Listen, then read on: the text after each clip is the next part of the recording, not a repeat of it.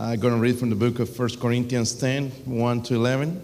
Voy a leer, hermanos, en 1 Corintios 10, del 1 al 11.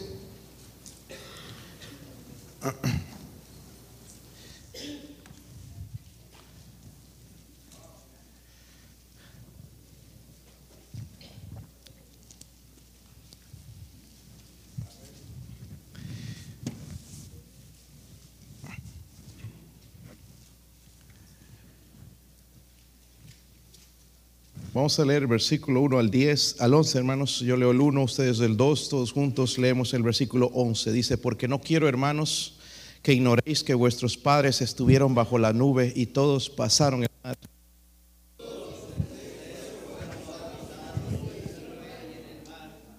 Y todos comieron del mismo alimento espiritual.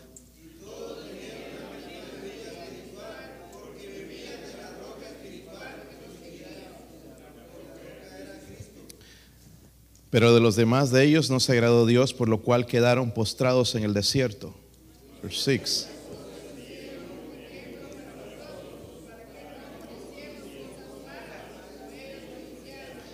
Verse 7. Ni seáis idólatras como algunos de ellos, según está escrito, se sentó el pueblo a comer y a beber y se levantó a jugar. Verse 9.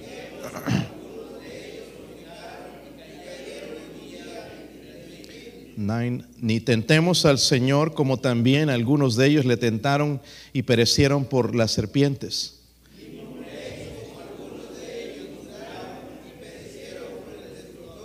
Pongamos atención, es, uh, read verse 11.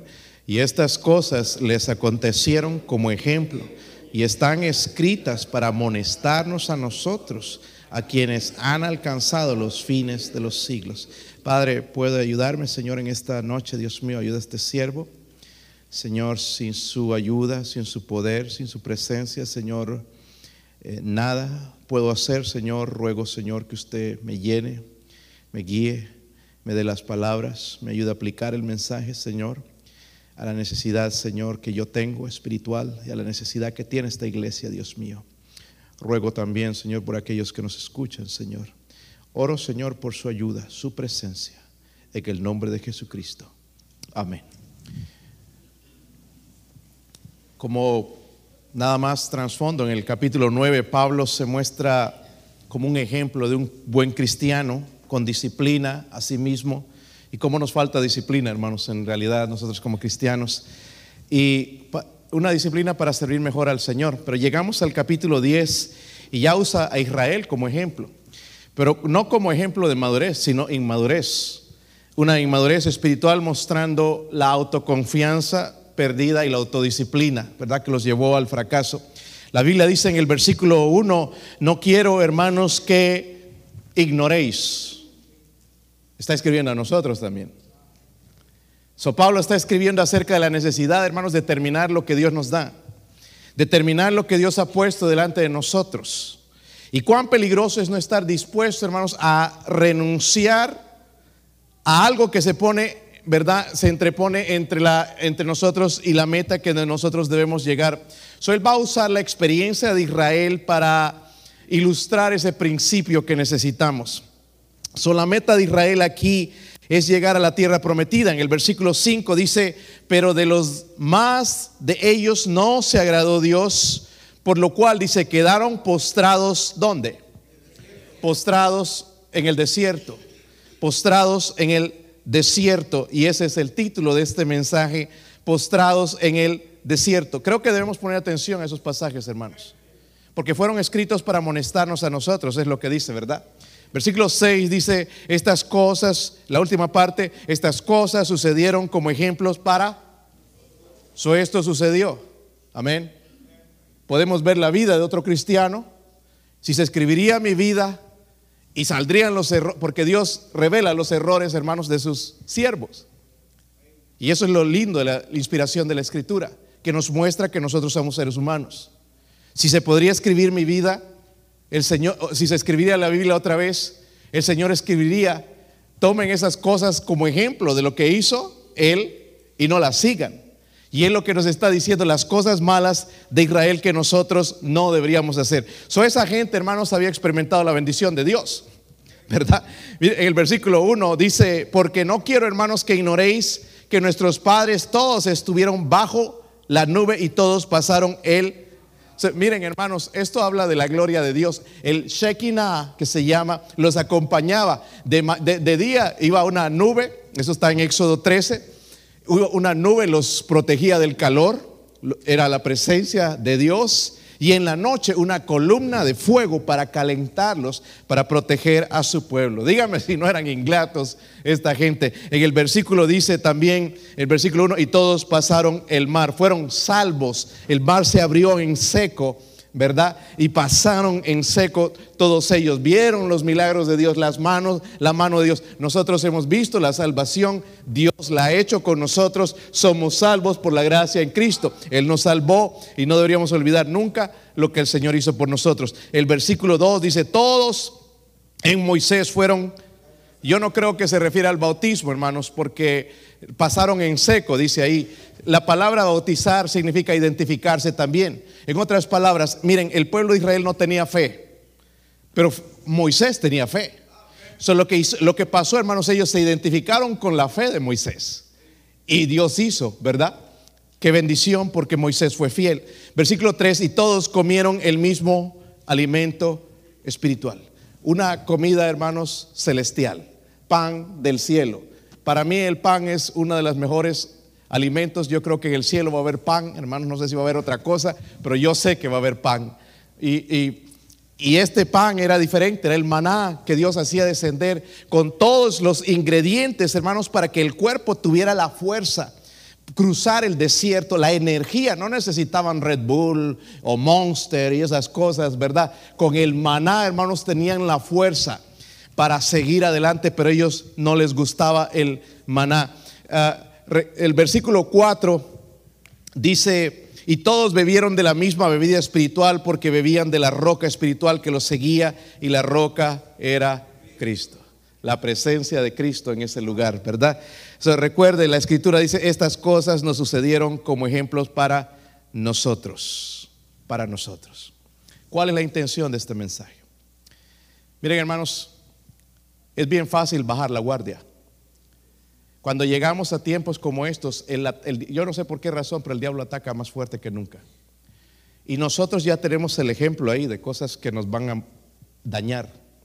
Tenemos el ejemplo y Dios nos está advirtiendo que tengamos cuidado, porque esas cosas que están escritas ahí son para ejemplo para nosotros. Pero nosotros lo pasamos, lo olvidamos y que por qué caí, por qué me pasó, porque en el versículo 12 dice el que mire, así el que piensa estar firme, mire que no caiga.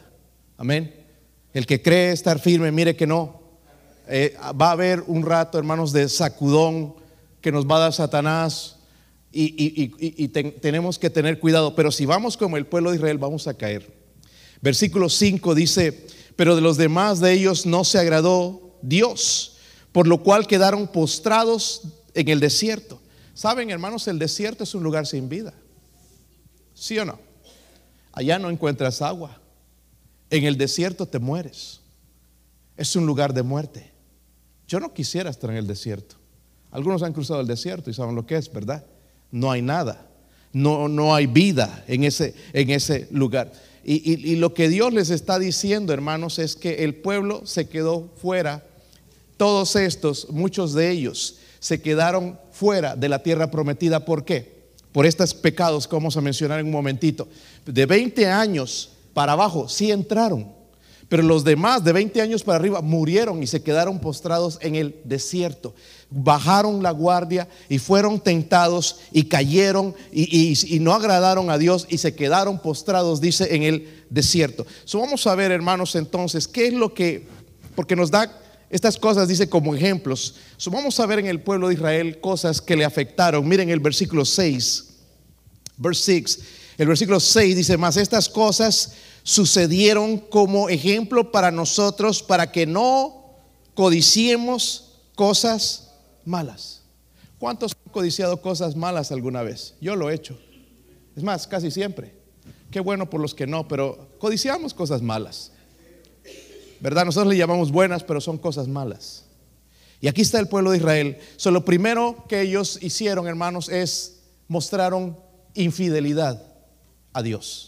Infidelidad, dígalo conmigo, infidelidad a Dios, ¿verdad?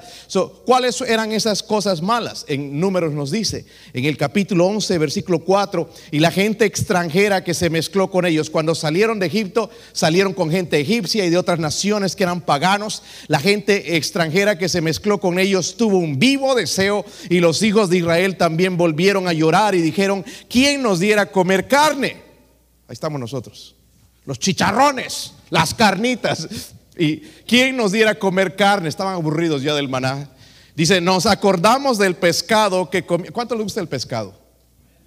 Huele sabroso el pescado, ¿verdad?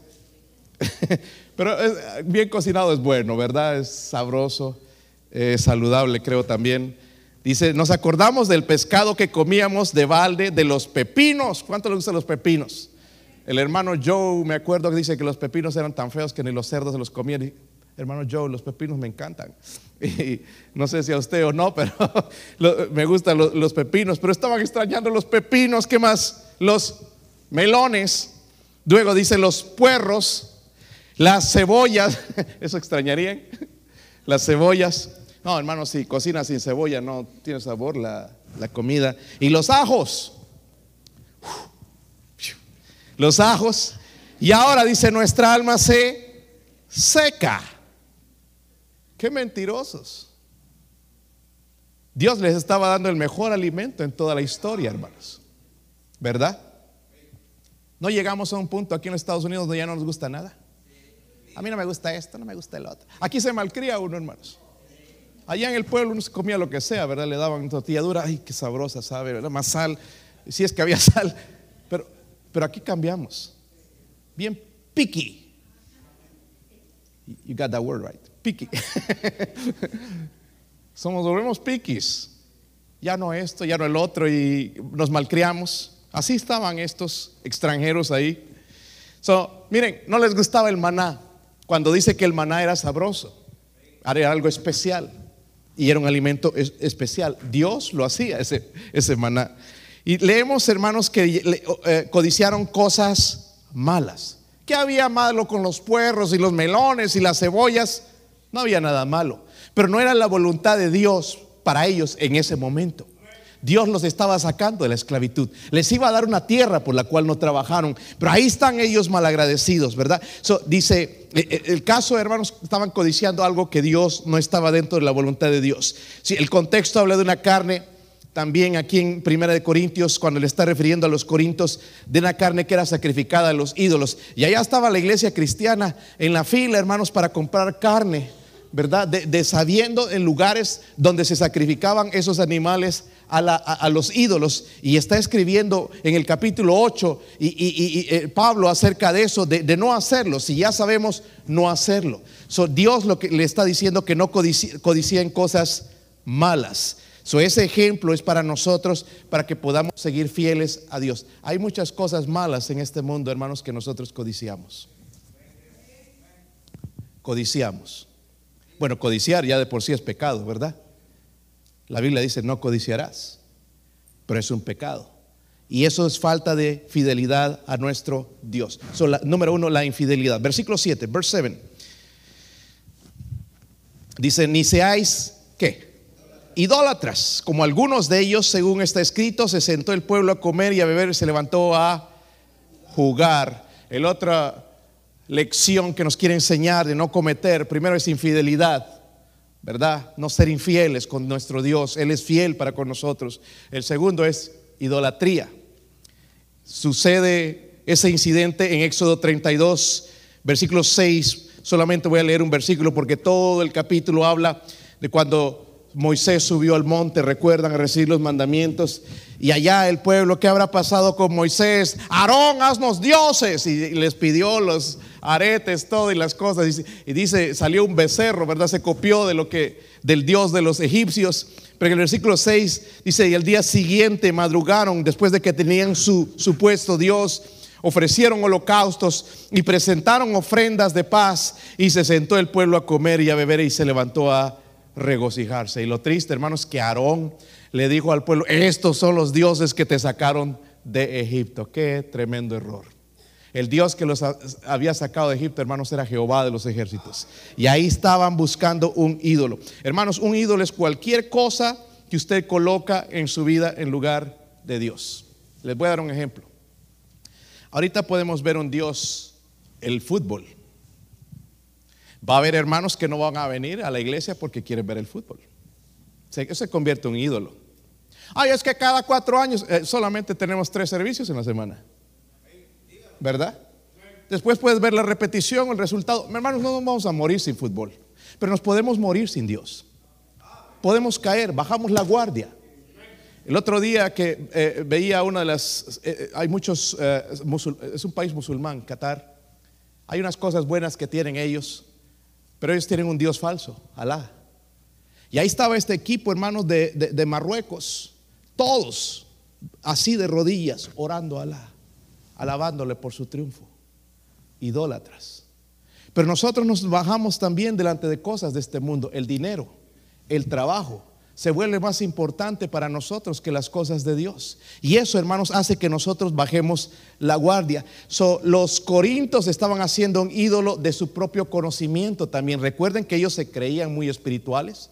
A veces eso se convierte en ídolos y no nos dejan, o sus propios derechos.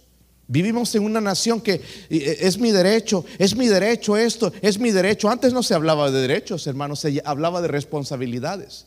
Pero ahora todos los derechos míos, es mi derecho ser feliz, es mi derecho esto, tener esto, todo se habla y eso se convierte en idolatría también y nos puede hacer bajar la guardia y caer. Subimos la infidelidad, la idolatría de Israel y nos dice Recuerden, estas cosas se escribieron como ejemplo para nosotros, para amonestarnos. Versículo 8, verse 8. ¿Están ahí, hermanos? Dice, ni forniquemos como algunos de ellos fornicaron y cayeron en un día, ¿cuántos? 23 mil, wow, en un día por la inmoralidad. Esta es la moda, hermanos, en nuestros días, la inmoralidad. Aún dentro de los cristianos, la inmoralidad. ese, ese, incidente va a ocurrir en números. Números 25, yo no puedo leer todo eso, hermanos, pero estaban adorando a este Baal, Baal peor, ¿verdad? Ese, el peor de los dioses, pero ahí estaban adorándolo y se involucraron en la inmoralidad sexual con mujeres moabitas, mujeres moabitas. Eh, también, hermanos, sabemos que los cristianos aquí en Corinto tenían problemas de inmoralidad. Les voy a dar un ejemplo. Miren en 1 Corintios 6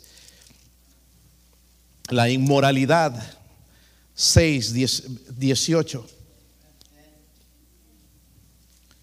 Y Dios está diciendo que glorifiquemos con nuestro cuerpo. Y dice, huid de qué? Sabemos lo que es eso, ¿verdad, hermanos? Sí. Aquí no hay es que en el nombre de Jesucristo te reprendo. No, no, aquí tengo que huir. Es lo que José hizo con esta mujer del faraón. ¿Sí o no? Se le fue media desnuda y, lo tentó. José, acuéstate conmigo. Todo dice que cada día, cada día. Pero él dijo, no, no. Y cuando ella vio que estaban solos, estamos solos, él dijo, no, no, estamos solos. Primeramente él mencionó a su amo, Él me ha confiado todo, como yo y lo único que yo no puedo tocar es tú. Además de todo, aquí está Dios, no estamos solos. Él entendió que Dios estaba en ese lugar. Por eso la Biblia dice, huid de la fornicación. Esto es algo, hermanos, que nosotros tenemos que recordar. No podemos enfrentarlo. Deme fuerza, Señor, para resistir esto. No, no, no, debo huir de cualquier ocasión así. So, cualquier otro pecado que el hombre cometa, dice, está fuera del cuerpo, más el que fornica contra su propio cuerpo peca. Para mí es interesante, hermanos, eh, que nosotros los hispanos, la fornicación no es un pecado tan grave. Pero para Dios es bien grave. Porque Dios dice que a los fornicarios y adúlteros los juzgará Dios. Amén. Eso dice la Biblia. Enójese conmigo o no. Pero dice, los fornicarios y adúlteros los juzgará Dios. Nosotros la pasamos, ah, no, no, es un, bueno, pecó y cayó. Para Dios es un pecado. Es un pecado que si un líder eh, en una iglesia cae, hermanos, está fuera del ministerio. Estaba escuchando, hay una mega, se llaman megas iglesias, mega church.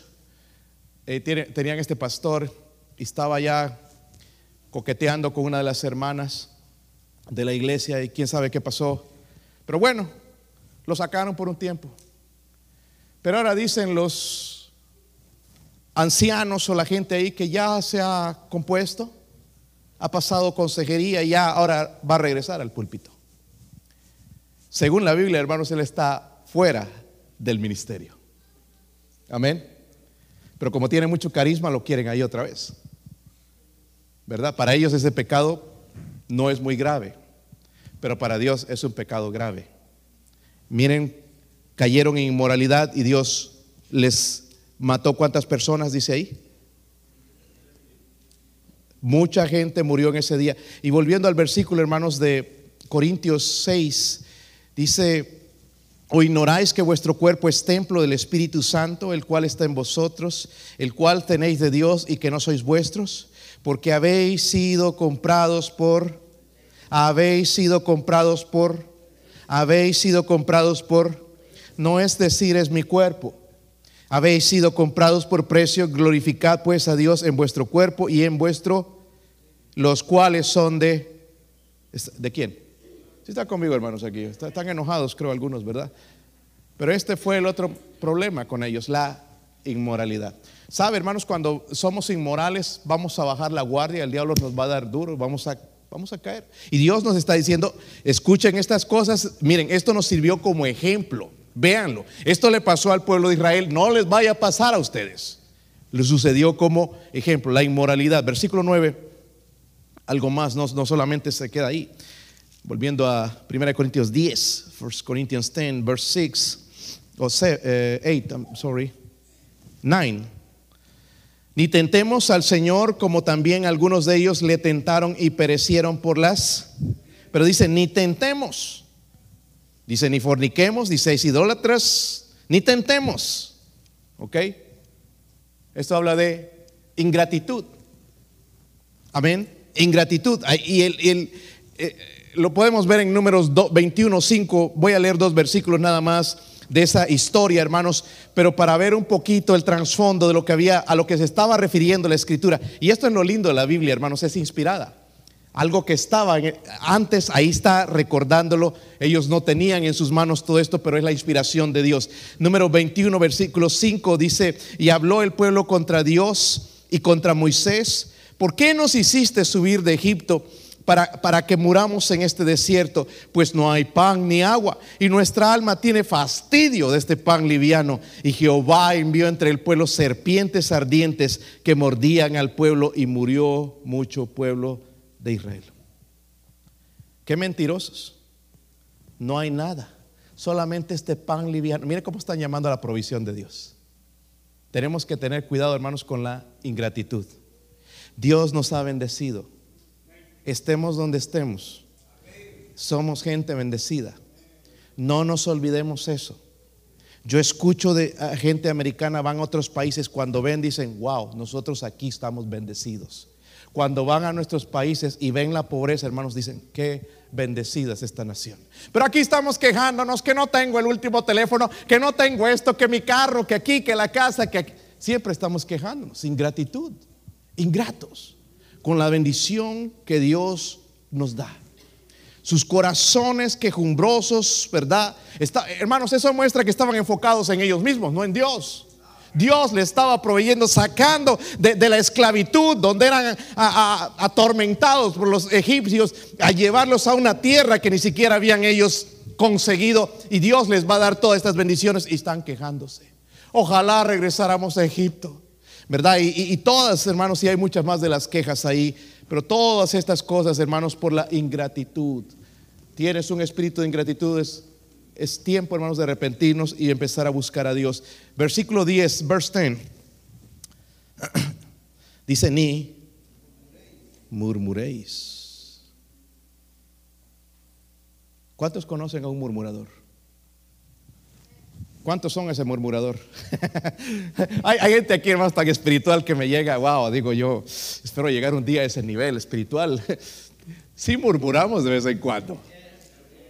Yo lo hago. ¿Usted lo hace? ¿Por qué no levanta la mano? Me da vergüenza, pastor, que vean mis pecados. Dios los ve, hermanos. ¿A quién queremos tratar de engañar aquí? Dice, ni murmuréis como algunos de ellos murmuraron y perecieron por el destructor. El otro, casi ligado, insatisfacción. Eh, Pablo se refiere a cuando el pueblo se quejó allá en números 16, versículo 41. Voy a leer unas solamente dos versículos, dice, el día siguiente toda la congregación de los hijos de Israel murmuró contra Moisés y Aarón, diciendo, vosotros habéis dado muerte al pueblo de Jehová. Y aconteció que cuando se juntó el pueblo de Jehová, y aconteció que cuando se juntó la congregación de Moisés y Aarón, miraron hacia el tabernáculo de reunión, y aquí la nube lo había cubierto, y apareció la gloria de Jehová. Y vinieron a Moisés y Aarón delante del tabernáculo de reunión, y Jehová habló a Moisés diciendo, apartaos de en medio de esta congregación y los consumiré en un momento. Y ellos se postraron en sus rostros. Hubo una sublevación de Coré, ¿verdad? Y su séquito de sinvergüenzas murmurando de Moisés.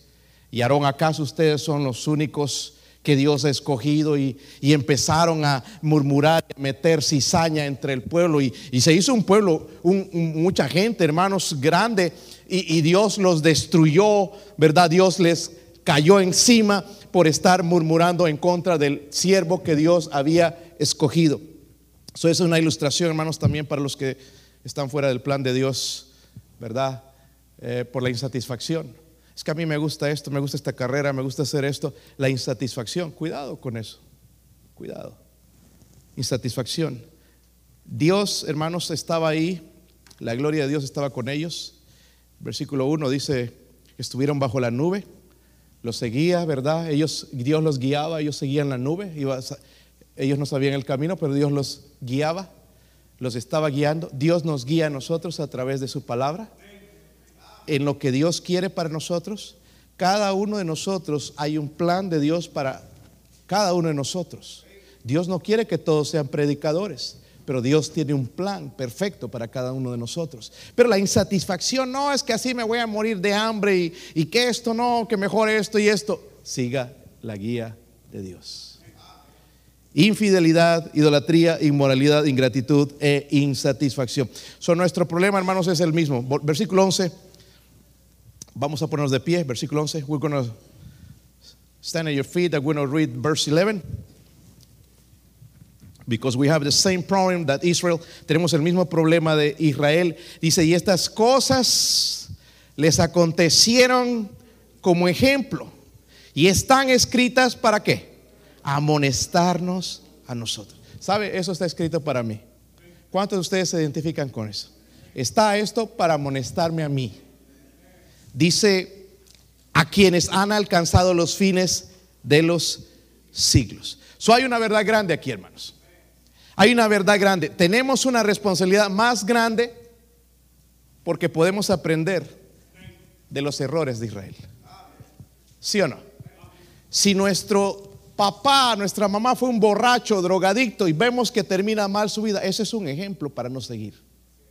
Israel falló. Es un ejemplo para nosotros no seguir en su infidelidad, idolatría, inmoralidad, ingratitud, hermanos, y la insatisfacción. Y todo esto es característica de este mundo. Tengamos cuidado, hermanos. Yo veo que algunos hermanos están bajando la guardia. Cuidado. Cuidado. No es bonito como termina uno alejado de Dios. vamos a orar en esta noche. We're going to pray. Mi esposa va a tocar algo en la invitación. Padre, oro Señor por su ayuda, Dios mío. Ayúdenos a no perder las bendiciones que usted tiene para nosotros, Señor.